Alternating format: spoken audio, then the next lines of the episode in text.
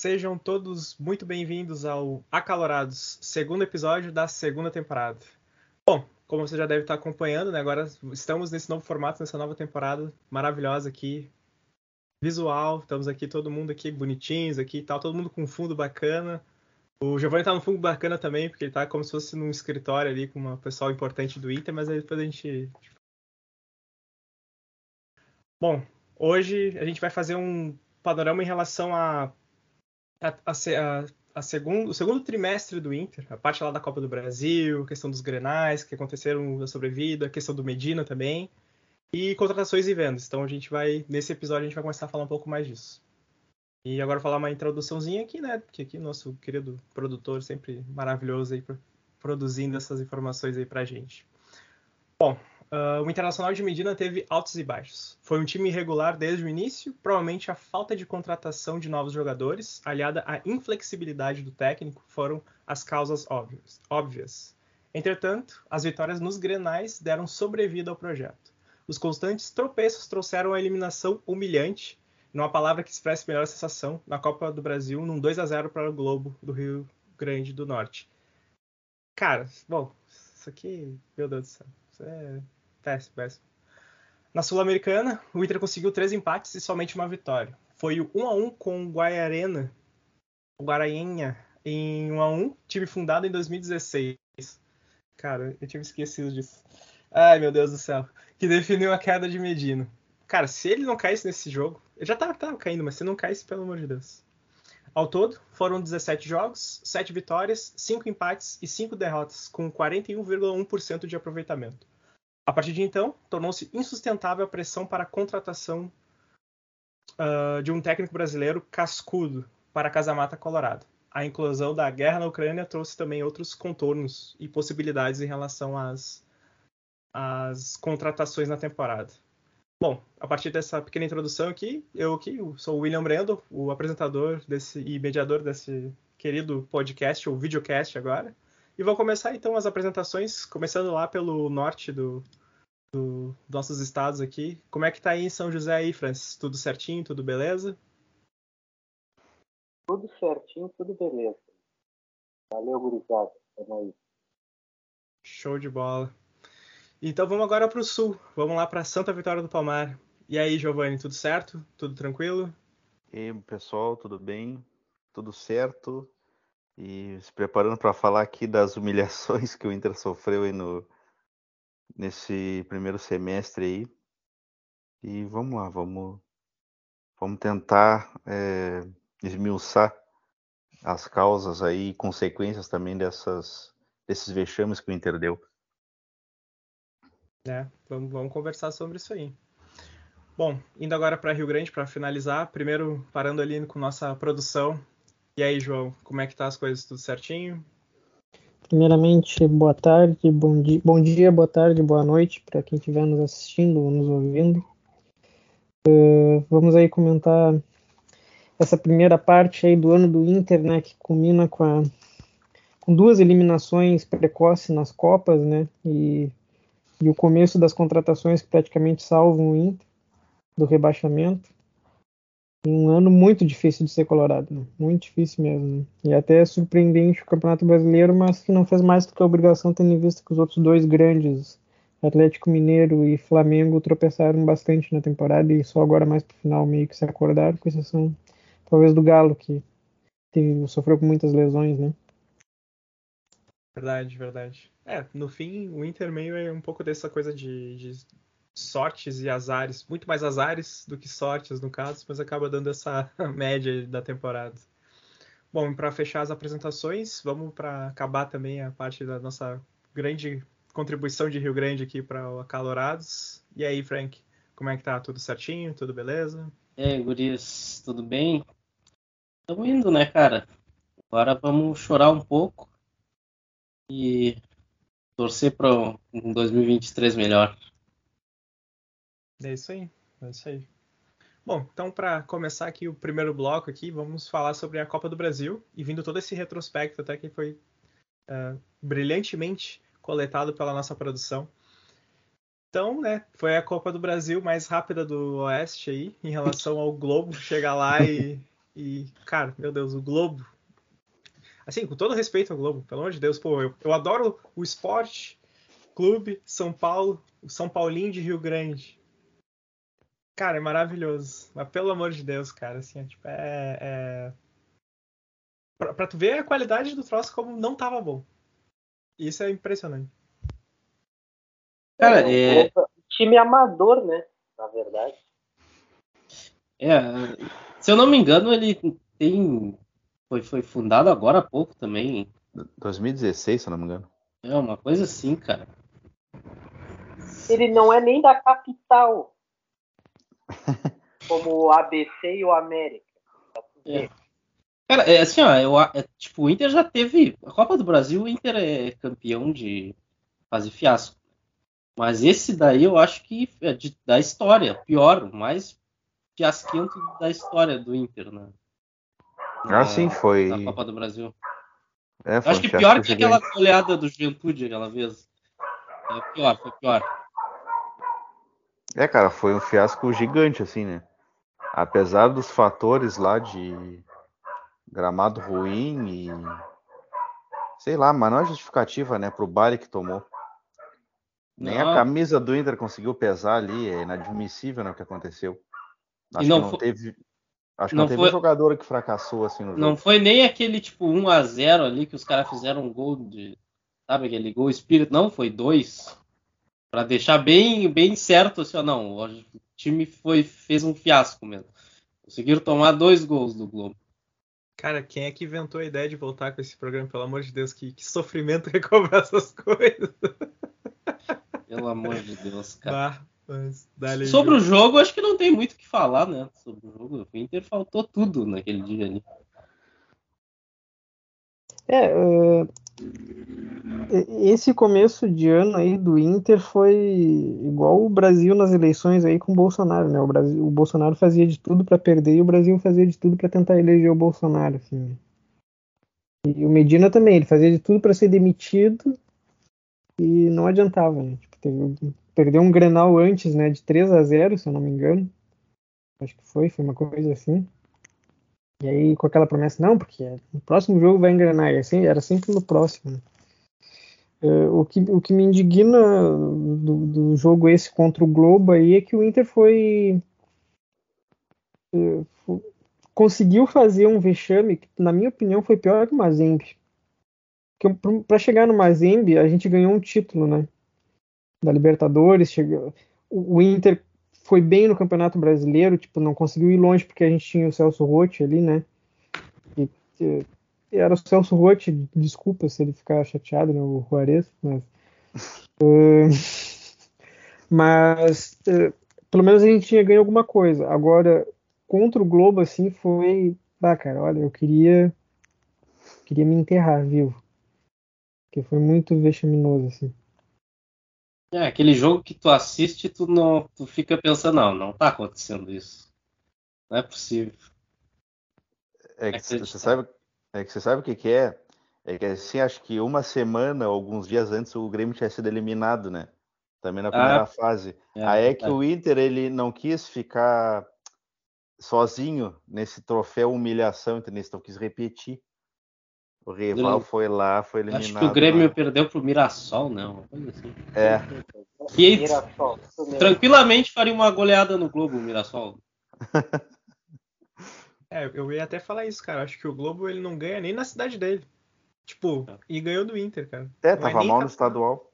Tava mal no estadual, né?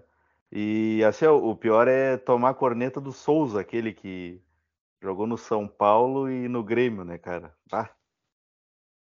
Mas, cara, o time que perde pro Globo tem que ser zoado. Né? Corneta né? do quê? Não tem que nem que reclamar, só tem que aceitar, cara. Não, isso é verdade.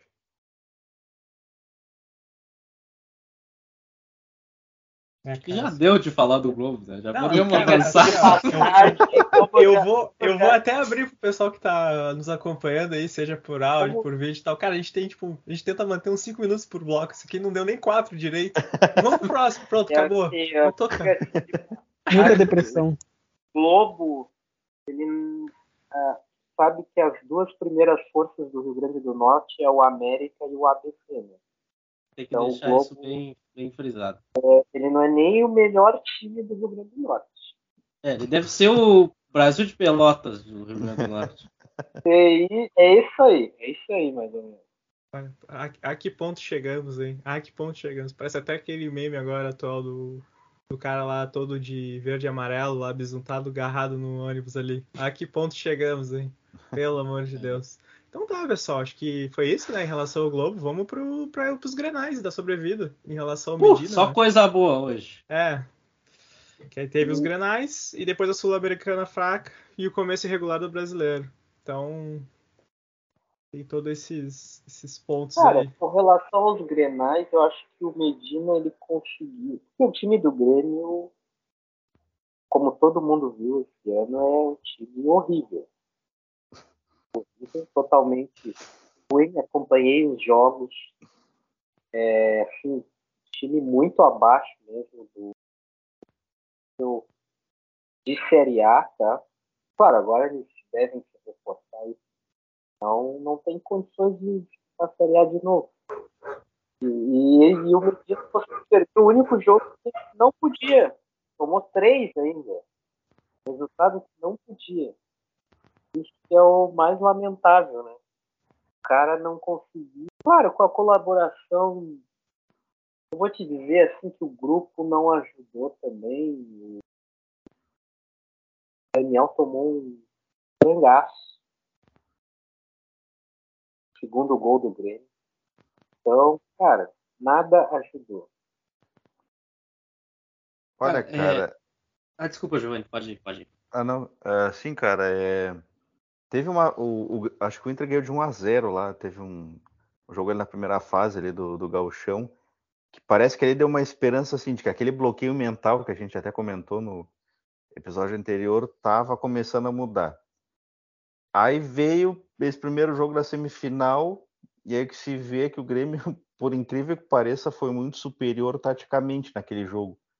Tipo, o Renato, ele ele viu as brechas lá que o Não, time... mas não, foi o Renato só, foi Desculpa. o Roger. O Roger, desculpa. O Roger viu as brechas ali que o, que o time do, do Medina deixava, né? E ali construiu aquele placar até elástico, assim, né? E aí no segundo jogo lá, é, o, o Grêmio só segurou o jogo. Primeiro, realmente colocou o Inter na roda ali, em pleno Beira-Rio. E depois só segurou o jogo e depois foi pra final ser campeão, né, cara? Mas assim, é... o que me apavora, que me apavorava, né? Era só esse bloqueio assim que o Internacional tinha. E que, na verdade, iria se mostrar futuramente, né, em outros jogos, assim. Né? Por exemplo, até na, na Sul-Americana, esse problema psicológico que o Inter tem, né, em decisões. Não sei se vocês concordam com. Sim, com certeza. Eu, tipo assim, eu vi, tipo, o ponto positivo que dá pra tirar dessa, desses grenais aí, tipo, foi o 3 a 0 que ali a gente viu que o trabalho do Medina era um fracasso total. E, cara, o time do Grêmio é aquilo que, que alguém falou antes aí, é terrível o time do Grêmio. Ah, olha, eu assisti alguns poucos jogos do Grêmio na, na Série B e, cara, o Grêmio perdeu para Chapecoense na Arena. Eu assisti esse jogo num restaurante, né, por cima. Cara, que, que coisa horrível. Pra eles, né? Pra mim tava sendo bom. É, E tipo assim, cara, o ponto negativo disso naquele momento foi que, pô, o Inter fez dois bons jogos contra o Grêmio. E dominou o Grêmio, ganhou de- como sempre, né? Dominou, mas não conseguia fazer gol. Aí fez um gol, acho que se eu não me engano, foi até de pênalti. Depois a gente pode buscar. Primeiro Grenal. E no segundo Grenal, o Grêmio já tava 3 a 0 então o Inter dominou o jogo, mas ganhou de 1 a 0 não, não resolveu nada. Isso aí deu respaldo para o Medina continuar. Esses dois, dois bons jogos contra o Grêmio. Que no final das contas não, não ajudou em nada, a gente foi eliminado. Mas foi o que os caras usaram para tipo, ah não, ele fez, tá fazendo um bom trabalho, vamos deixar. Não, e, e tiveram muita paciência com Medina também, né? eu acho que foi isso também. Eles quiseram dar aquela continuidade para não dizer que ah, é, não demos tempo ao treinador. Mas eu acho assim, cara, isso não, não tem como funcionar isso. Infelizmente, não tem como ter muitos jogos é, deixando isso acontecer, entendeu? Tu não vê uma evolução, eu lembro que a gente não viu uma evolução. E ele não mostrava nada, assim, ele até treinava, os caras falavam ali. Ele tinha o apoio dos jogadores, né? do D'Alessandro. Mas em campo não dava resultado. Entendeu? E aí, tudo bem. Tem que dizer que chegaram reforços bons, mas o Mano Menezes já mostrou um resultado de saída ele conseguiu se manter até hoje porque tem pouca. Estava vendo esse dia, o Inter tinha três derrotas fora de casa no Brasil. Sim. Melhores. Tá, agora teve quatro. Teve o América Mas. É, foi isso. Então o Mano conseguiu se manter. Né? Eles tiveram muita paciência comigo. É, até vou pontuar, vou cortar um pouco ali, João, mas para pontuar nisso assim, eu acho que o Inter, de uma forma geral, uh, tem muito essa coisa de chamar técnicos castelhanos e dar um respaldo maior para eles do que para os outros. E aí acharam que o Medina ia ser a salvação da lavoura, se mostrou que não. Isso que tu falou é bem real mesmo, Francis, pelo menos pelo, pelo que eu também entendo. Cara, às vezes fazer o simples é muito melhor. O Medina ele tava muito para o professor Pardal também, que estava tentando experimentar vários caras, várias táticas, o jogador, tentando ver se é funcional ou não e tal. E não tava dando certo. Então, tipo, o mínimo é não tomar gol, ficar fechadinho e tal. E o Mano acabou conseguindo fazer, sabe? Por isso que ele tá aqui até agora. E aí teve esse, esse ponto, assim, muito forte nisso. É, não, assim, uh, comentando exclusivamente o, o, período do Medina, assim, tentar fazer comparação dele com o Mano, por causa que eu acho que fica até ruim para ele, né? O treinador, assim. E, e, geralmente, assim, quando o cara tá começando é ruim ser comparado com alguém que já é vitorioso, né? É, porque tu, tu, meio que já mata, assim, a possibilidade do cara tentar fazer qualquer coisa, porque ele nunca vai ser mais vitorioso logo de largada, né? A não ser que seja um Zidane da vida, assim, né? Do que um técnico mais velho, assim, mais capacitado e tal. Mas no caso do Medina, uh, eu acho que o grande uh, porém, assim, é que ele não sabia o alçapão que ele tinha aberto e se jogado, né? Que o Inter tava com um time assim que a torcida vaiava já nos primeiros jogos, assim, no, no, no Beira Rio. Era um caldeirão já desde o começo, né? Porque a tolerância estava abaixo de zero, assim, depois da temporada 2021. Praticamente a única coisa que o Inter conseguiu fazer foi ver o rebaixamento do Inter. E por causa de uma vitória a gente não caiu em 2021, né? Isso daí foi muito grave, assim. Eu acho que o Inter não pode, não, ainda mais com o Campeonato Brasileiro sendo tão desnivelado assim, chegar numa situação que quase rebaixe. Daí não existe. Não existe para um time do tamanho do Inter. Assim. Né? Teve foram várias coisas erradas que deram em 2021 e a torcida já não estava paciente no começo do ano. Aí somado, jogadores né, como Patrick, trotando em campo, o Edenilson, uh, naquela novela de vai, não vai, fica, aí vai ser abaixo do valor do que o Inter está pedindo, mas aí o Inter estava pedindo um valor muito acima também para o jogador, que o Inter também perde o timing de vender os caras, né? E também parece que não consegue fazer prospecção no mercado e ver no mínimo um cara para substituir, assim, parece que não existe. Né? Uh, enfim, eu, a, única coisa assim, que, eu, que eu espero para 2022, né, para encerrar minha fala, é que o Inter consiga realmente, tenha conseguido realmente colocar ordem na casa nas finanças. Em que a gente comece a pensar assim, em termos de reais de contratação. Então, por exemplo, não vai conseguir ficar com o Vitão. Né? O Vitão era 25 milhões.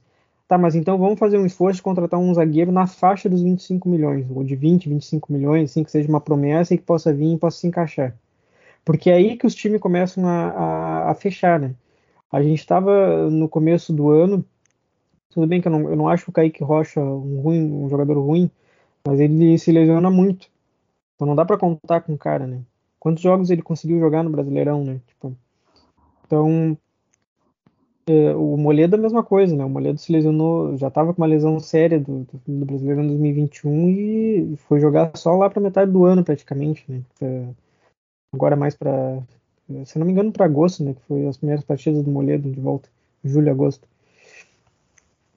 Então, eu vejo assim o Inter uh, ainda um time que, que pratica muito austericídio, assim, e 2022 quase foi uma tragédia de novo, né? Porque 2021 já flertou com rebaixamento, e 2022, assim, o que estava se desenhando por esse rendimento pífio no Gauchão, que não conseguia ganhar nem time de Série B, nem time amador, né? Como o caso do, do semi-amador, como o caso do, do Globo, e nem dos times que a, a recém subiram do, do, da divisão de acesso do Campeonato Gaúcho, era muito preocupante, cara. Não, não, que eu acho o nível do futebol gaúcho ruim comparado ao resto do Brasil. Eu não acho isso. Mas o Inter teve um começo de ano bem, bem preocupante. Sim. E, e, os Grenais, cara, eu vou ser sincero, assim, é exatamente o que o Franklin falou, não me enganaram, cara. Eu achei assim, medíocre o tempo inteiro. Mesmo quando ganhou. Aquela coisa assim, tá, ganhou, mas podia ter perdido. Então tu não fica com aquela sensação assim, bah, o cara ah, o time tá jogando, tá gastando, enfim, mas era isso. É, o esquema dos Grenais ali é que o Inter, mas é exatamente esse o sentimento, é mesmo jogando mal, conseguia ganhar. Então parecia que a gangorra tava virando ali, tu entende? Aquela coisa de do Inter, bom, vai começar a ganhar na sorte para depois ganhar na realmente na competência, né? Mas não foi isso que se viu depois.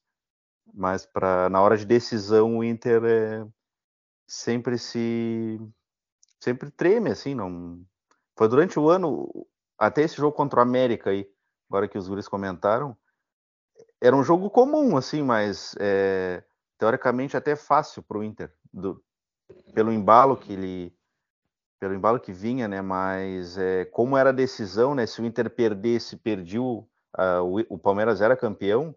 Então acho que fica isso na, na cabeça dos, jogadores, né? Então a, o Inter tem que ver bem também essa parte aí do dessa força mental aí que precisa ter, né, cara? É, só para complementar ali, por isso que eu comentei aquela hora que os 3 a 0 foi bom, foi um ponto positivo, é, porque aqueles dois grenais ali que o Inter jogou bem, bem, né? É, meio que enganaram, né? E aí aquele 3 a 0 foi bom, assim, foi para mostrar que não, ó, o trabalho tá podre, tá horrível. E esse jogo com a América aí, só para dar uma pincelada rápida, não, não teve nada, né? Não teve vontade, não teve organização. E mesmo assim, no primeiro tempo ali, dava para sair ganhando o jogo. O time do América é bem mais ou menos mesmo. É a mesma coisa de sempre. Né?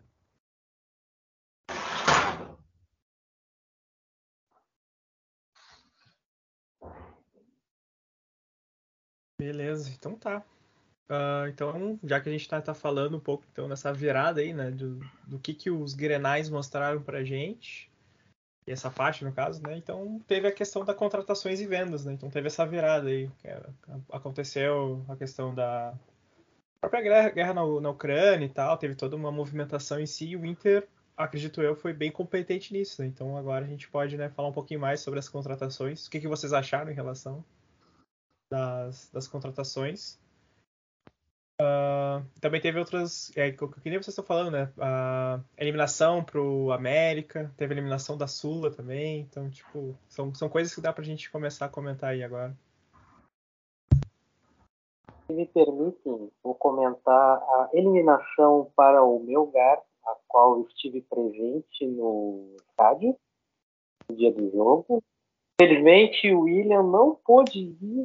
Não pude. Estava com Covid eu peguei Covid bem nessa época, assim, pô, comprei é, ingresso, tudo, pô, é, ia, é ia, ia, fazer inclusive até um encontro de acalorados aqui em é recepcionar a galera. Não, não rolou, não porque. Não foi possível. Trágico. Sim, foi também.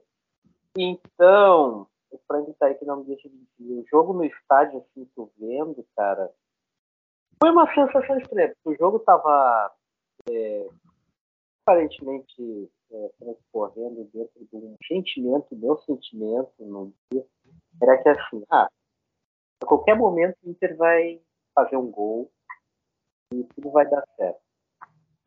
Infelizmente não foi o que ocorreu, né? E cara, é, ali deu para ver algumas coisas ali, ali. alguma ah, falta um pouco de vontade, eu acho até de, de o jogador daquele algo a mais ali na, na hora da decisão, né? Também um pouco de qualidade, acho que um pouco de falta de qualidade, falta de dar aquele pouco a mais. Faltou então, um pouco de organização também, né? Organização. Eu lembro que o Edenilson no dia jogou muito mal, cara. Posicionou mal dentro de campo, a gente via. A torcida se estressou com ele antes, antes, na hora do jogo. Já estava todo indignado com a postura dele. Aí depois ainda teve aquele pênalti e assim, cara, nunca vi algo assim na minha vida. Então, pô, todo mundo errou os três primeiros. O Henrique acertar um pênalti lá depois. Então, cara, aquilo ali sintetiza bem o que é o ano do Inter. Assim, ó. Jogo bom e uma decisão. Se bem que contra o Colo-Colo ele tinha perdido primeiro, né? conseguiu. É.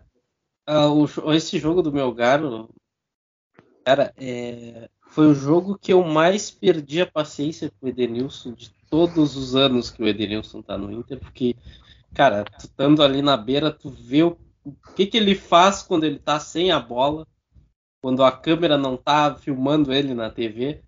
Cara, aí, é aí que tu te irrita. Não é nem quando ele tá com a bola, assim, ah, pegou a bola e foi para cima ali, tá, errou um passe, alguma coisa. Não, aí tu te irrita com ele quando ele tá sem a bola. Os caras largam no contra-ataque, ele fica caminhando lá no, dentro da área do, do, adversário, totalmente posicionado lá junto com, com o centroavante. O que, que ele tá fazendo lá? Eu ficava pensando, um buraco do meio-campo, não marcava. Ah, olha, ali foi, foi demais. E também a falta de qualidade, né? Pô, o Brian, nosso atacante, aquele jogo. Uh, o Alan Patrick jogando 30 minutos do jogo, 40. Jogou muito, mas só os 40 minutos. Depois não jogou mais. Então, faltou muita coisa naquele jogo. Né? Ah, sim, cara. É... Não, ainda teve a estreia do, do cara, aquele Mikael, né? que era. O cara com 200 quilos. É. Cara, isso a foi a coisa mais dele. daquele jogo.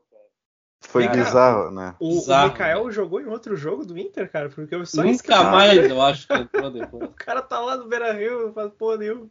Ele deve estar tá num spa lá no Beira Rio. Mas assim, cara, é. Tá, teve um. Assim, o alemão fez falta nesse jogo, porque ele. Yes. Né, ele, ele incomoda ali a, a zaga adversária, né, cara? Aí ainda teve a expulsão ali do Gabriel, foi justa, mas ah, é, é, mas assim é, ela foi justa e ao mesmo tempo não foi, assim, é, parece muito pesada, né, pro que foi o lance.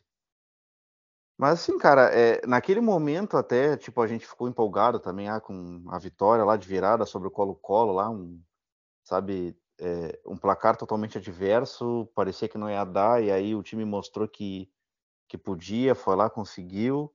E o Inter já vinha numa evolução bem legal aí com até no brasileiro aí com trabalho do, do Mano. Só que para mim esse jogo resumiu que eu já tenho falado aqui que o Inter se tornou, né, cara? É um time que ele não é competente nem futebolisticamente, né, na falando e também mentalmente, cara. Enquanto não tiver esses dois elementos aí, o Inter não vai ser campeão, cara. Não adianta, assim, tem que ter uma uma ponderação entre esses dois fatores aí, cara, porque é, por exemplo, essa irritação que a gente tem com os jogadores, né, cara? Tipo, tem, tem jogadores que a gente já viu que é insuficiente, assim, que, que os caras eles não têm ambição, parece. Né? Tá ali por tá, por pra, é aquilo, é para terminar a temporada, né? Então é, é, é o tipo de perfil que a gente não pode ter aqui se a gente quiser voltar a figurar aí no, no cenário nacional e internacional também. E eu queria dar o meu relato aqui da hora dos pênaltis, só pra, pra Uhum. deixar. E é que sim, cara, eu tava louco de fome, velho, no final do jogo. Aí eu tá, vou esperar, né? cara. Quando o Eden... eu acho que foi o Edenilson que bateu o primeiro pênalti. Bateu o pênalti, errou, eu pensei, ah, não. Eu saí, não, não, não. Vou lá no banheiro, vou pegar uma pizza. Cara, quando eu voltei assim, perguntei pra um cara que tava do meu lado assim, o que que houve, cara? Ele olhou pra mim, os caras erraram três pênaltis já. Eu, como é que é? O Inter errou três pênaltis. Não, não é possível. Foi o tempo de eu ir no banheiro, o Inter errou três pênaltis, cara. Ainda bem que eu não assisti, cara. Sinceramente. É, fizesse bem, né, cara? Fizesse bem. Boa escolha. Ah, tá louco. Enfim. Vamos, vamos dar prosseguimento, então. Vamos esquecer o meu gato. Não, tranquilo. Não, é, foi bem, bem impactante aí.